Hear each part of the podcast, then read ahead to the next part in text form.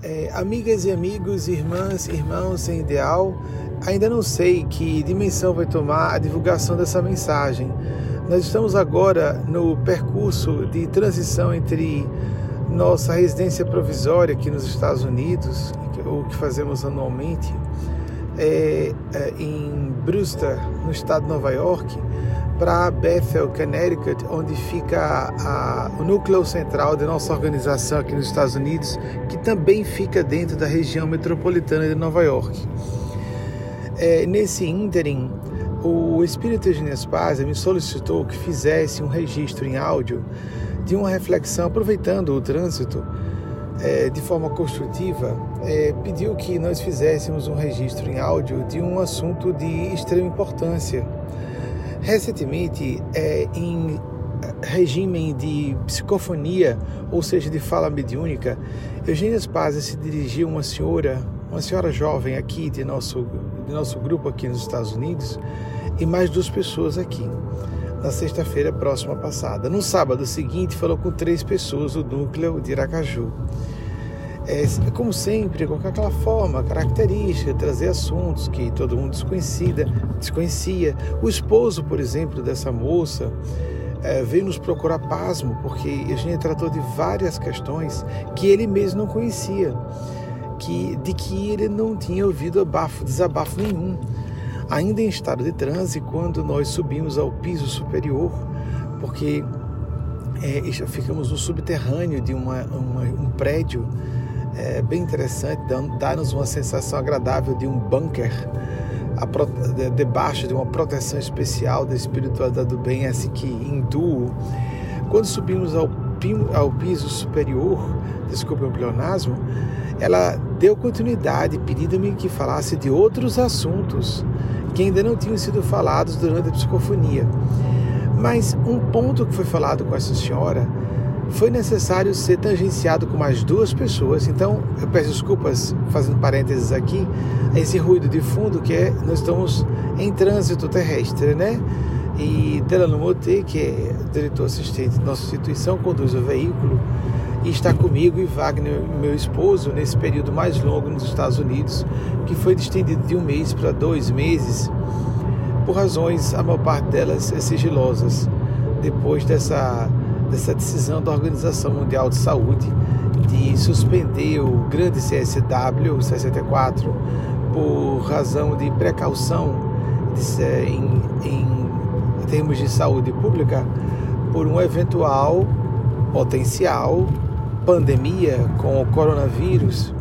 Bem, é, o fato aqui, é, eles dois estão comigo nesses dois meses, um grupo de pessoas de é, aproximadamente 70, ficamos muito próximos. O último número parece foi 68 ou 69 pessoas.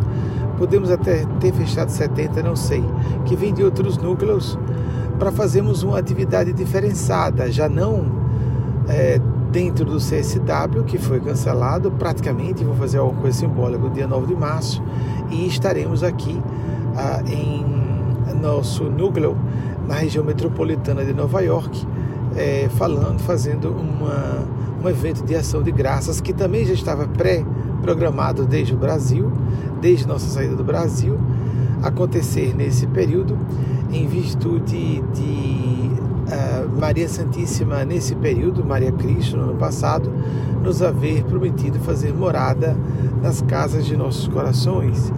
É, isso nos informado por Eugênia Spásia. Eu vou fazer uma breve pausa. Eu sei que vocês não devem ter percebido, mas a não ser num, uh, uma repentina, bru, uma repentina ou brusca mudança de fundo musical, porque eu precisei tirar uma, um paletó excessivo aqui. Porque os, os, veículos e as casas têm aquecimento, né? Diferentemente do frio do Brasil, em que as pessoas não são protegidas como aqui. Bem, uh, só no trânsito, na, na, no trânsito não, na na saída dos prédios das casas para os casos que as pessoas realmente passam frio.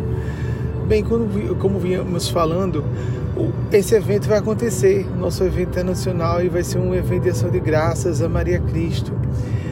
Mas qual era o assunto? Que era exatamente esse, nesse âmbito mais amplo que falávamos com essa senhora e falamos, senhora jovem, é, mãe de criancinhas pequenas, e mais dois outros jovens senhores na casa de 50 anos sobre a mesma temática. É que o processo de descoberta de nossas falhas, que é de extrema importância para que possamos corrigi-las, de perceber quais são os nossos flancos de batalha mais abertos, não resguardados, para que possamos então levantar as barricadas e nos proteger. A descoberta de nossos pontos a desenvolver. Isso é sinal de lucidez, não só de humildade, de maturidade psicológica, porque então nós temos, a, ao nos perceber onde há problemas, nos tornar vetores de solução das questões de nossas vidas. Isso é de fundamental importância, indiscutível, embora muitas pessoas sejam viciadas a julgar que a autoestima é fazer-se autoelogios, não admitir críticas externas, isso é estupidez, isso é desconexão com a realidade, isso é autoilusão. É, embora muita gente tenha o vício de julgar que não pode ouvir críticas, não pode ver defeitos em si, essas pessoas ficam fracas, ficam vulneráveis, ficam manipuláveis porque outras pessoas veem seus defeitos e usam esses defeitos a favor dos seus interesses, interesses delas que manipulam as pessoas que mantêm suas fraquezas inconscientes de si ou inconscientes de suas fraquezas. Então, é, sim, esse ponto de reconhecermos nossas falhas, reconhecermos-nos seres pecaminosos, com limitações, com fraquezas, isso é essencial. Mas ficarmos com o foco nesse ponto tão só é muito prejudicial também, é uma etapa importante para que nós nos façamos a tomada de consciência no nível mais alto de percepção, para que então mapeemos o terreno, reconheçamos quais são as questões a serem resolvidas e a partir daí é, desenvolvamos um planejamento estratégico de melhoria interna, psicologicamente falando, externa, é, melhoria externa no sentido de condutas diversas. Eu sei que alguns autores não distinguem o psicológico do interno para o externo, mas é porque existem mudanças que fazemos internamente e não são muito perceptíveis em, nosso, em nossa conduta e outras no nosso comportamento são imediatamente reveladas essas modificações. Então, existem mudanças de atitude e existem mudanças na nossa ação externa. E é, nós devemos, ao fazer esse trabalho de reconhecimento de limitações, também nos lembrar de observar nossos focos de é, positivos, é, observar e focar esses focos positivos, de é, observarmos nosso potencial melhoria para nós que compomos nossa organização Movimento, por exemplo, nós podemos dizer: sou discípulo de Eugênio Spazio, Mateus Nacleto, sou um cristão autêntico, sou uma pessoa de bem, ou pelo menos trabalho para o bem, eu tenho tais ou quais qualidades e quero é, potencializá-las, maximizar o aproveitamento dessas capacidades, quero tornar-me mais agudo, mais aguda na atitude defensiva ou de combate a favor de certas realizações beneméritas levadas a cabo por mim ou colegas no ambiente de trabalho, no ambiente acadêmico, eh, no ambiente eh, familiar mesmo. Então, nunca nos esquecermos de que devemos se enxergar nossos pontos falhos. Seria, repito, estupidez, ignorância e um processo de delusão de, deliberadamente aplicado contra nós mesmos, nós próprias, não enxergarmos nossos pontos fracos, porque as pessoas veem e nos atacam nos nossos pontos vulneráveis e nos usam através desses pontos vulneráveis. Reconhecer nossos pontos fracos é extremamente importante, mas o segundo é tão importante quanto.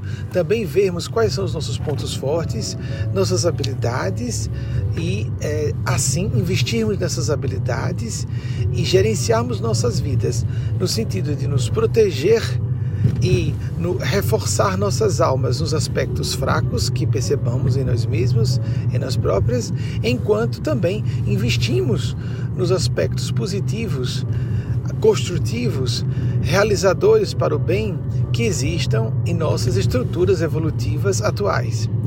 Lembrando, na linguagem de Paulo de Tarso, combate o bom combate, o combate a favor do bem, porque não combater a favor do bem é quase combater para o mal. Há muitas pessoas que imaginam que estão trabalhando seus defeitos, combatendo seus defeitos. A psicologia profunda diz que quando combatemos um defeito, nós estamos reforçando esse defeito, estamos focando esse defeito.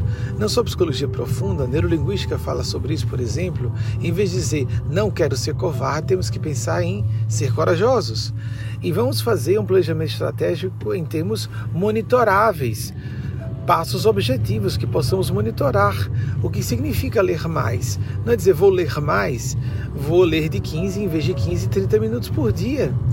Vamos observar quantas vezes caímos ou quantas vezes nos levantamos numa área que julgamos importante fazer isso.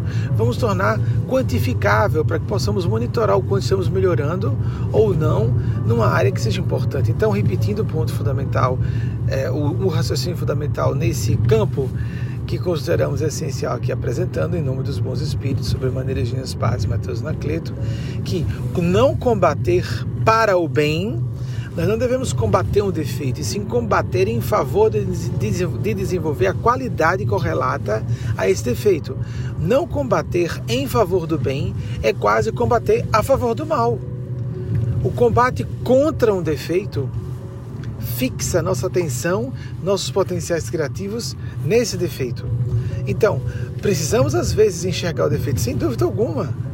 Agora enxerguei meu ponto fraco. Em que fazer? Percebo, vou ficar contemplando um abismo próximo a mim? Não, eu desvio do abismo no percurso de minha jornada existencial.